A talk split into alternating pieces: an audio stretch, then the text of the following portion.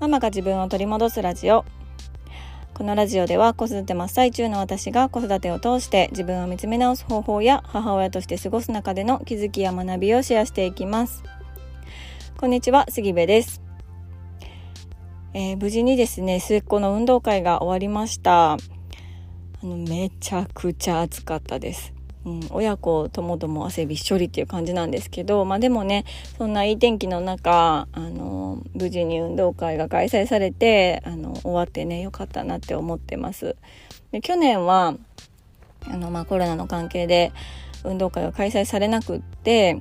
まあ、末っ子にとっては人生初めての運動会だったんですよね。そうで先週小学生組の運動会を見に行っているので結構気持ちの準備は整っていたというかもう次は私の番だからみたいな感じでね もう私の運動会はいつなのっていう感じだったんですよね。そうなので、ま、念願の運動会がね無事に開催されてよかったなと思っております。で緊急事態宣言がねあの解除されて毎週誰かしらの運動会があったりとかあのそれが終わったら次は毎週誰かしらの運動 運動会じゃない遠足があったりとかなんかもうもろもろ幼稚園のこともろもろとかですごくこうバタバタしているんですけど体はね。うん、なんですけど、まあ、ちょうど10月から私のあのママの自己分析のコミュニティっていうのも一緒に始まったんですね。で私はそのねコミュニティのおかげですごくそこをこう心の拠り所にしているというか、うん、あのまあ、ズームでお話ししたりとかもしてるんですけどそれ以外にはこうみんなでチャットを書き込めるあのスラックっていうアプリを使っているんですね。で、そこで、まあ、普段のこととかをいろいろ書き込んでもらってるんですけど、それをね、こう、読んでいると、あ、私だけじゃないんだなとか、みんなそれぞれの場所で、それぞれ、うん、頑張ったり、あの、いろんな葛藤とか、いろんな気持ちをね、抱えながら頑張ってるんだなっていうのを改めて、こう感じることができて、うん、私だけじゃないんだなっていうのを、私が、あの、一応主催ではあるんですけど、すごくこう感じさせてもらってるんですね。うん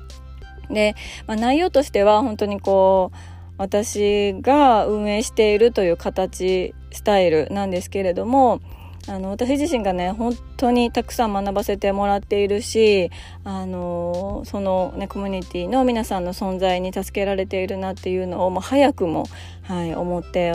おりますので、うん、これからねみんなでこう交流していたいけるのが楽しみだなっていうふうに思っております。えー、そんなことでですね今日は、まあ、その運動会を経てですね感じたことをお話ししようと思います。テーマは守るのか攻めるのかというお話です。でこれはね、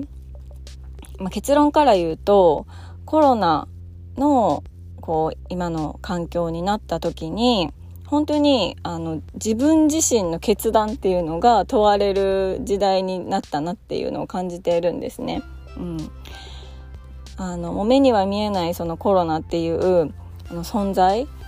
に対して今のこういう世の中に対してあのいろんな意見がありますよね。うん、で正解っていうのが本当にわからないあの状態で、まあ、ワクチンのこともそうですし子どもたちを登校登園させるのかどうかっていうところもそうですしあとお出かけはどれぐらいするのかとかあの外食はどれぐらいするのかとかね、うん、なんかそういうところ一つ一つに結構こう個人の判断、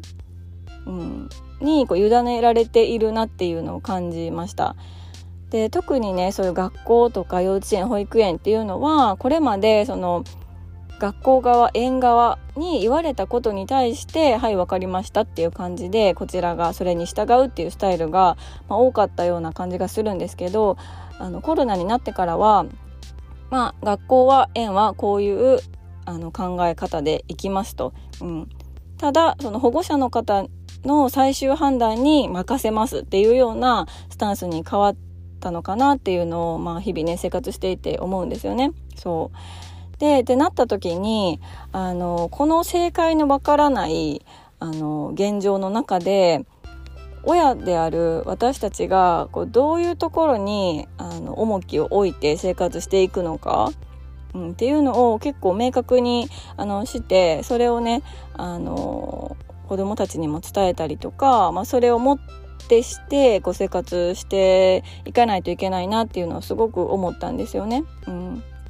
であのまあ学校とか保育園とかのあの運動会とか、まあ、イベントとかお手紙とかを読んでいるとやっぱりすごくこう守りに入っているなという、まあ、一保護者としてのあの感覚なんですよね。うん